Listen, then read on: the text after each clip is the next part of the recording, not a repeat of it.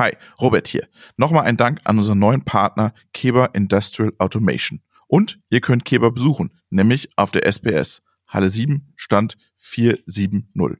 Und jetzt geht's los. Robotik in der Industrie. Der Podcast mit Helmut Schmidt und Robert Weber. Hallo, liebe Zuhörerinnen und Zuhörer, willkommen zu einer neuen Folge unseres Podcasts Robotik in der Industrie. Mein Name ist Robert Weber und ich grüße aus Prag nach München. Hallo, Helmut. Hallo, schönen guten Morgen. Schön, Robert. Schönen Gruß aus Prag. Ich bin auf Dienstreise, besuche ein paar Unternehmen hier in Prag, aber wir wollen heute auf die SBS schauen. Ihr seid auch vertreten auf der SBS, Helmut?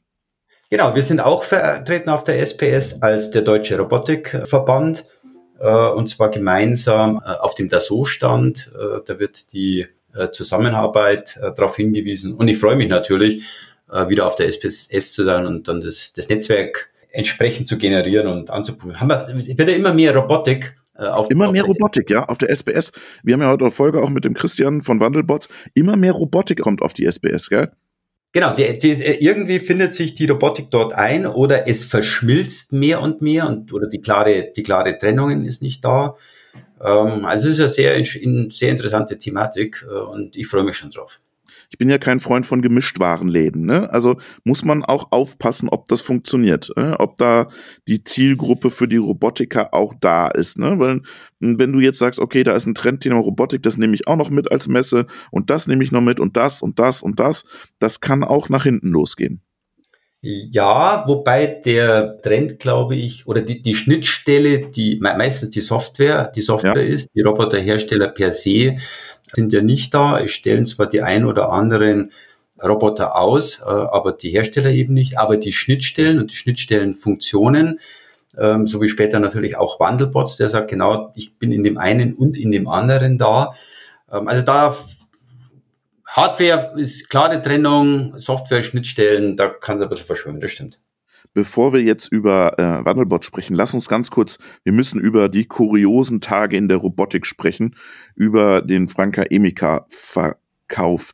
Was mir so ein bisschen aufgefallen ist, hm, ich sage das jetzt mal nicht für die Fachmedien, sondern ich sage das mal so in der breiten Öffentlichkeitspresse, also Bayerischer Rundfunk, Handelsblatt, Münchner Merkur, Business Insider, wen wir da so alles äh, gesehen haben, die haben immer so ein diese, diesen Vergleich Franka Emika gleich Kuka. Und das hinkt für mich total. Ich meine, die haben total super gute äh, Roboter in der Wissenschaft, aber in der Industrie gibt es keine Kunden für das Ding. Oder gab es keine Kunden? Genau, also ich, ich, glaub, ich glaube auch, es ist eine große, große Trennung, wenn man äh, KUKA mit, mit Franka Emeka vergleicht oder jeden Industrieroboterhersteller. Ja ähm, aber insbesondere KUKA mit dem äh, Verkauf an China.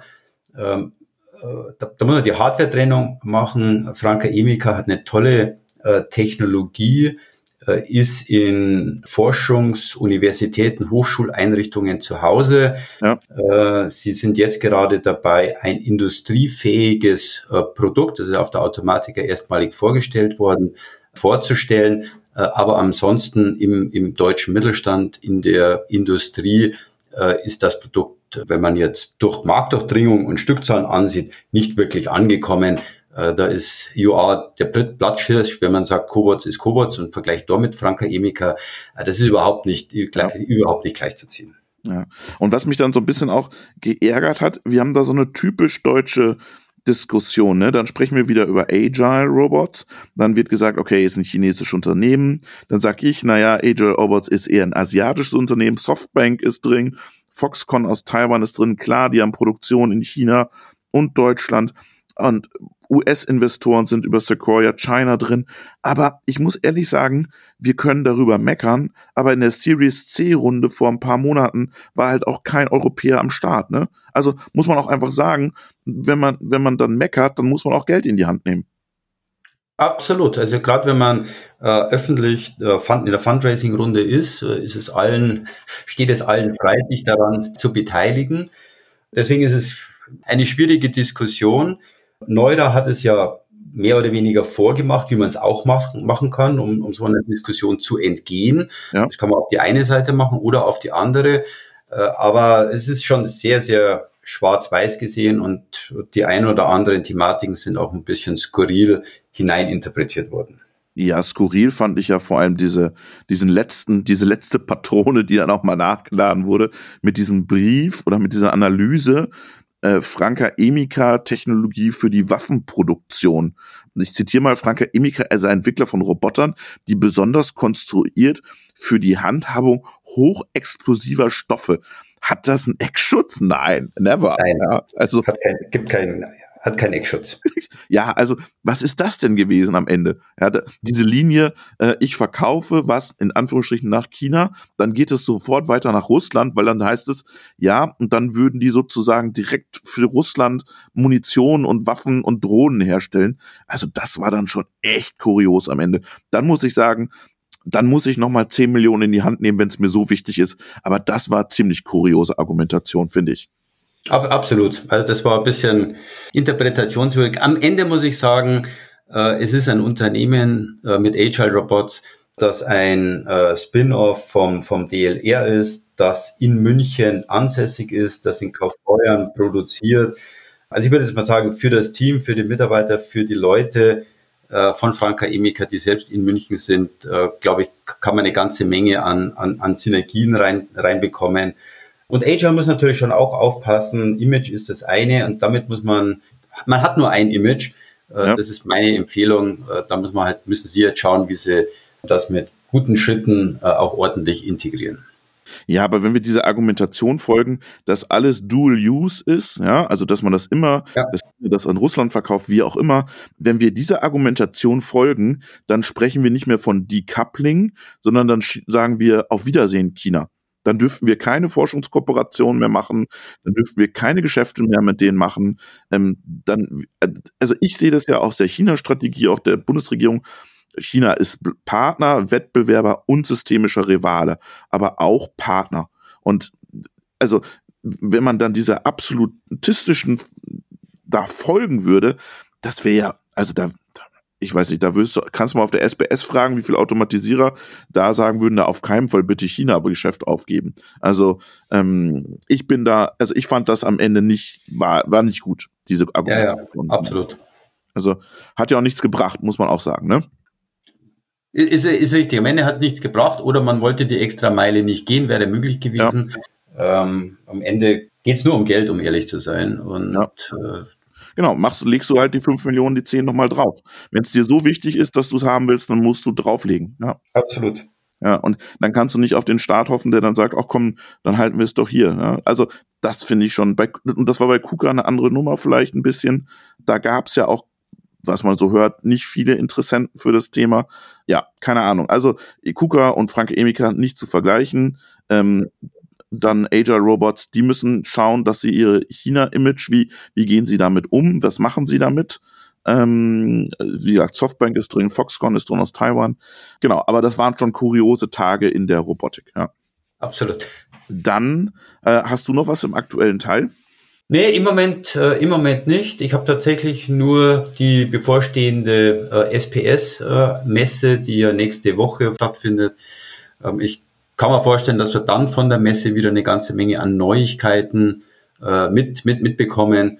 Und äh, ich glaube, ich freue mich auf die Messe, genau. Ja, perfekt. Helmut, ich wünsche dir einen schönen Tag, schöne Grüße nach München und äh, wir sehen uns dann auf der SPS. Genau, wir sehen uns auf der SPS. Dir viel Erfolg in Tschechien und dann hören wir unseren Beitrag äh, über Bad Genau, über Wandelbots mit dem Christian, die ja auf der SPS ihre neue Softwaretechnologie-Ausstellung vorstellen. Sehr schön. Schöne Grüße, Helmut. Ciao. Wünsche dir was. Ciao, ciao. Servus. In Dresden sitzt der Christian von Wandelbots. Hallo Christian, grüß dich. Schönen guten Morgen. Wir wollen heute über Wandelbots sprechen. Und warum kommt ihr eigentlich auf die SPS, Christian? Naja, ich meine, wie das so ist, äh, warum man halt auf Messen fährt auf der einen Seite. Ne? Also ähm, generell ist es halt wichtig, Formate zu finden, wo wir das richtige Publikum adressieren. Idealerweise funktioniert das ja heute auch größtenteils digital, aber ähm, der persönliche Austausch. Und wir sind ja nun mal auch in der Industrie unterwegs, wo es um physische Dinge geht. Das heißt, wir reden von Robotern, wir reden von Automatisierungsanlagen und am besten sozusagen lässt sich das immer am, am offenen Herzen sozusagen besprechen. Das heißt, ohne Hardware ist, ist auch die Software nichts. Aber Christian, da habe ich gleich eine Frage. Ihr habt eine sehr, wie, wie viele Startups, eine sehr dynamische Reise hinter euch von einem Hardware, Tracepen, Robotic Operations System, jetzt SPS, ist, steht hinter diesem SPS-Auftritt auch Änderung und Wandel eures Geschäftsmodells oder des Produktmodells und Neuausrichtung oder wie kann ich mir das vorstellen? Also eine tatsächliche Neuausrichtung in dem Sinne, wenn, wenn man überlegt, warum haben wir denn Wandelbots gegründet? Ne? Und da fängt, da fängt sozusagen die Reise so ein bisschen an. Wir sind damals, ähm, so das Gründerteam stammt ja aus dem, aus dem wissenschaftlichen Umfeld, eher äh, sozusagen zum Großteil aus der Informatik. Und ich habe damals, ich habe mein ganzes Leben lang Software entwickelt und habe dann damals während meiner Promotion, habe ich tatsächlich das allererste Mal mit einem Industrieroboter gearbeitet. Und für mich war das vorher als, ich sage jetzt mal Außenstehender, war Robotik immer ein hoch Feld, so die, die Forefront of Technology. Ich habe das immer als Außenstehender betrachtet, als das sind die Mädels und Jungs, die die Zukunft erfinden. Und als ich das allererste Mal mit dem Roboter arbeiten musste, bin ich wirklich vom Stuhl gefallen, weil als Softwareingenieur so die Technologien, die eingesetzt werden von Programmiersprachen, die Software-Stacks, das ist alles noch äh, sehr antiquiert, hat sich ein bisschen angefühlt wie im Mittelalter. Und ähm, ich war da ein bisschen schockiert, wie genau wie meine Kollegen. Und wir haben uns dann ein paar Jahre wissenschaftlich damit beschäftigt, wie das sein kann, dass im Grunde die Welt sich sehr stark weitergedreht hat, aber das gerade ein Bereich ist, der, der, der so eigentlich Anfang der 90er stehen geblieben ist. Rein aus Perspektive, wie Software gebaut wird. Und wir haben damals Wandelbots dann aus der Uni rausgegründet, weil wir das ändern wollten. Wir wollen die Robotik demokratisieren. Das heißt, ähm, wir sind von Anfang an sozusagen gestartet mit der Idee, eine, wenn du so möchtest, eine Softwareplattform äh, für Robotik zu entwickeln, die eben die Hardware-Heterogenität auf der einen Seite wegnimmt. Das heißt, heute kocht jeder immer noch so ein bisschen sein eigenes Süppchen. Das sind alles sehr proprietäre Systeme, darauf auch Teil sozusagen des generellen Geschäftsmodells in der Robotik, sich nicht unbedingt austauschbar zu machen und durch einen Vendor-Log sozusagen ähm, eine Kundenbindung zu erreichen. Und auf der anderen Seite aber auch den Ease of Use. Das heißt, wenn ich mir heute Bedienschnittstellen, Programmierschnittstellen für Automatisierungsanlagen angucke, ist das alles mega komplex. Und ich muss echt gut ausgebildet sein, um heute einem Roboter irgendwie Aufgaben beizubringen, die zu maintainen, die im, im laufenden Betrieb an geänderte Umgebungsbedingungen anzupassen. Und so sind wir gestartet. Und der Tracepen, wir sind ja eigentlich mal mit einer Jacke gestartet. Ich weiß nicht, ob du, Helmut, ob du dich daran noch erinnern kannst. In Dresden in der Glasenfabrik habe ich die Jacke als erstes Mal gesehen, korrekt. Genau, also wir sind ja tatsächlich, äh, ist ja Wandelbots auch so, so immer schon so ein Misch gewesen. Das heißt, äh, eine unserer Mitgründerinnen und die auch maßgeblich so die Idee damals gegeben hat, Maria, die hat im Grunde an ihrer Promotion über intelligente Kleidung geschrieben, hat quasi Klamotten mit Elektronik kombiniert und war in der Lage beispielsweise über Sensorik in Jacken und Handschuhe Körperbewegungen sehr, sehr präzise in Echtzeit zu tracken. Und das haben wir damals genutzt im ersten Schritt, um, um Roboter zu bewegen. Und dann haben wir uns überlegt, okay, was können wir jetzt damit machen und, und sind dann auf den ganzen Punkt sozusagen gekommen, menschliche Bewegungen zu überwachen, analysieren und daraus Automatisierungsskripte zu generieren. Und immer mit dem Ziel, den Zugang zur Robotik zu vereinfachen. So, der Tracepen war dann eine Evolution, würde ich sagen, der Jacke. Und wir haben dann einfach Stück für Stück festgestellt, dass A, sind wir ein Softwareunternehmen im Herzen. Das heißt, Hardware ist für uns auch hart, wie für viele andere auch. Und zum anderen äh, steigert es einfach ein, ein, Stück weit die Komplexität. Das heißt, die Einfachheit geht durch die Komplexität von weiteren Hardware-Komponenten, die auch sehr empfindlich sind, sozusagen wieder weg. Und wir haben dann in unserer Reise festgestellt, dass es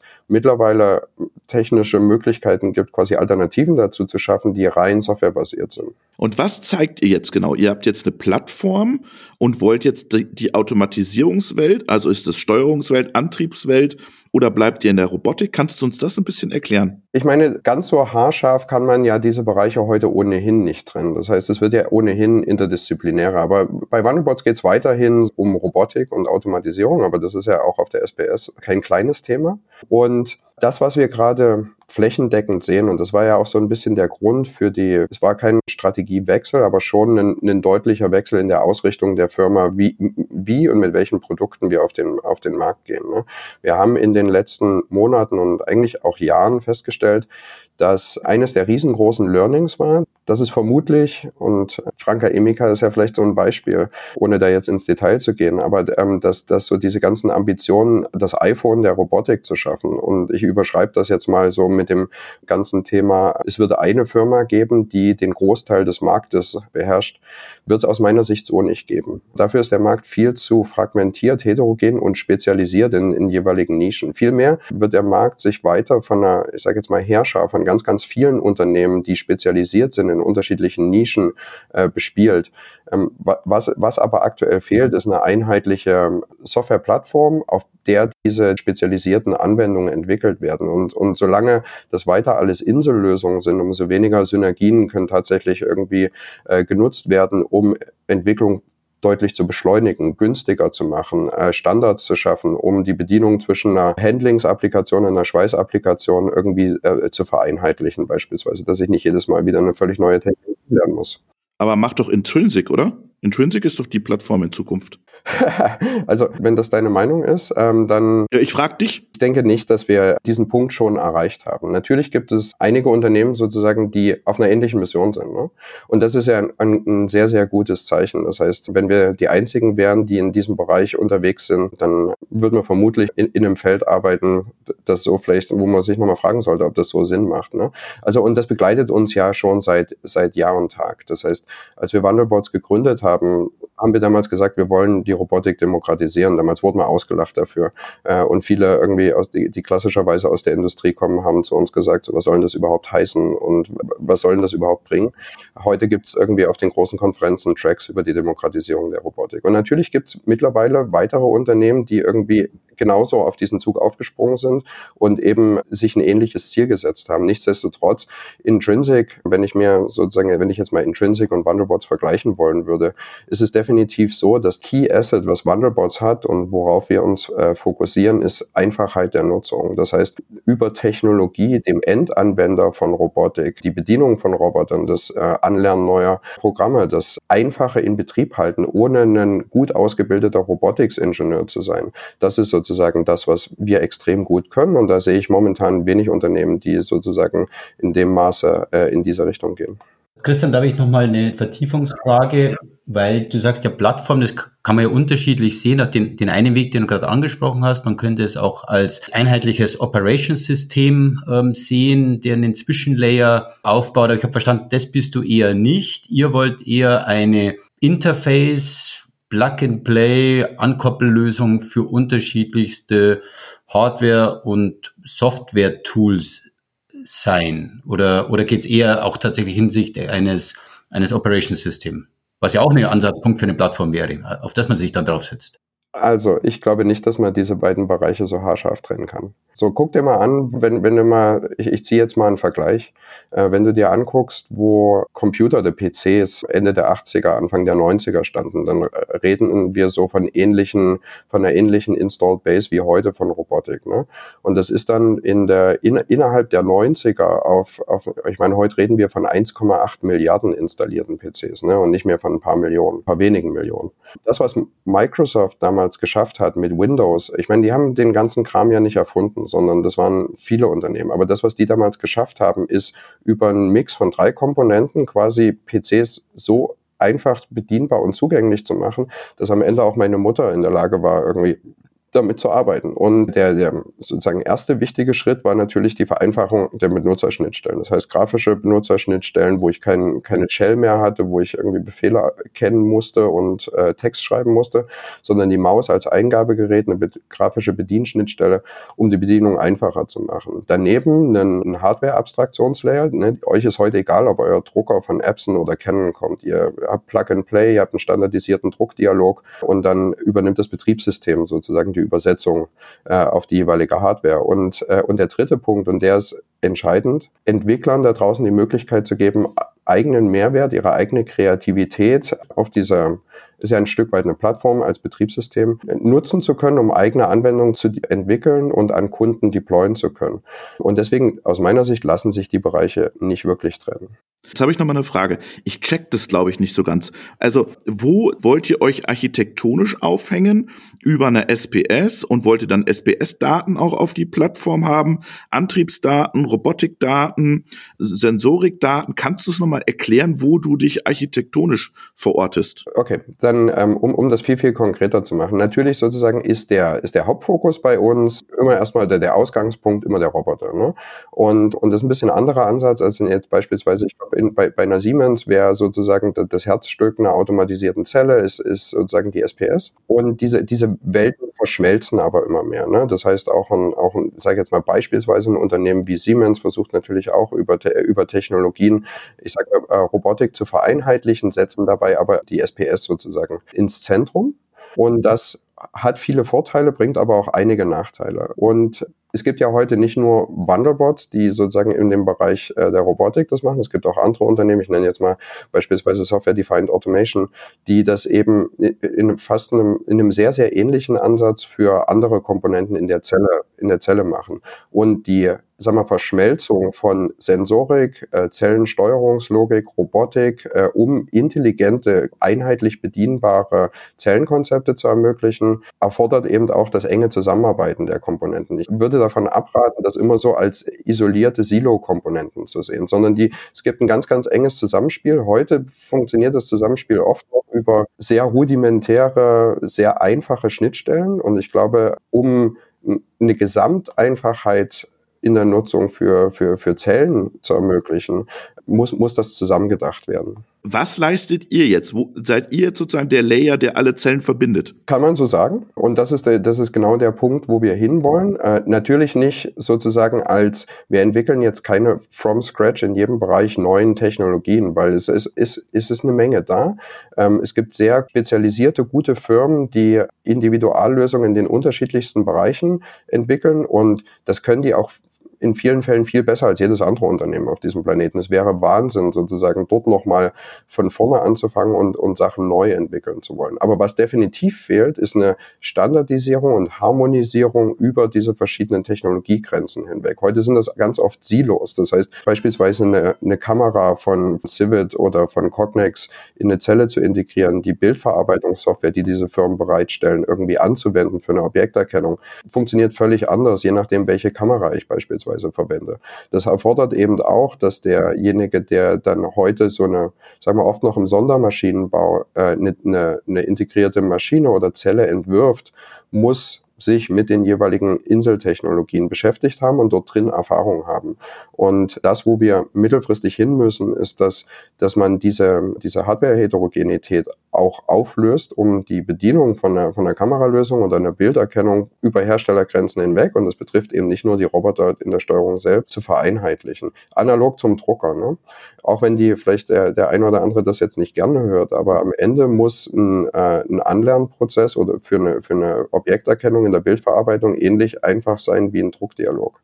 Und wie weit, Christian, seid ihr jetzt in dem Prozess? Man geht ja auf eine Messe, in dem Fall SPS, aus möglichen zwei Gründen. Eines, um auf neue Technologien und Ansätze aufmerksam zu machen oder eine fertige Lösung zu verkaufen und an den Mann zu bekommen. Wo würdet ihr euch auch für unsere äh, Zuhörer natürlich einloten, auf welchen Teil zwischen, Zwischenbereich seid ihr und was wäre dann daraus die Erwartung an die SPS, an der ihr seid? Da hole ich mal sozusagen noch einen Schritt weiter aus. Und ich beantworte eure Frage natürlich auch noch ganz, ganz konkret. Wandelbots ist aktuell an dem Punkt, wo wir einen, im, in der Mitte des Jahres eine größere strategische Änderung in unserem Go-to-Market. Das heißt, wie wir als Unternehmen arbeiten, welche Kunden wir bedienen und wie wir zusammenarbeiten, hat sich schon fundamental geändert.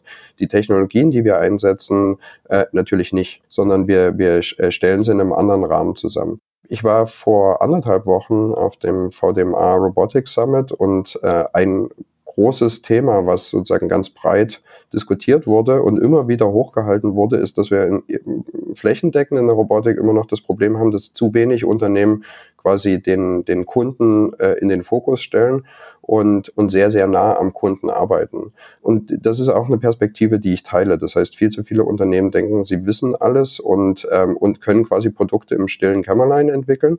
Das wollten wir explizit nicht. Das heißt, wie wir in den letzten Monaten gearbeitet haben, ist mit ausgewählten äh, Entwicklungspartnern und das sind bei uns im Wesentlichen entweder Systemintegratoren, äh, Komponentenhersteller wie beispielsweise Kamerahersteller, Roboterhersteller, aber eben auch größere Unternehmen aus dem Automotive-Bereich beispielsweise oder aus der Elektronikfertigung.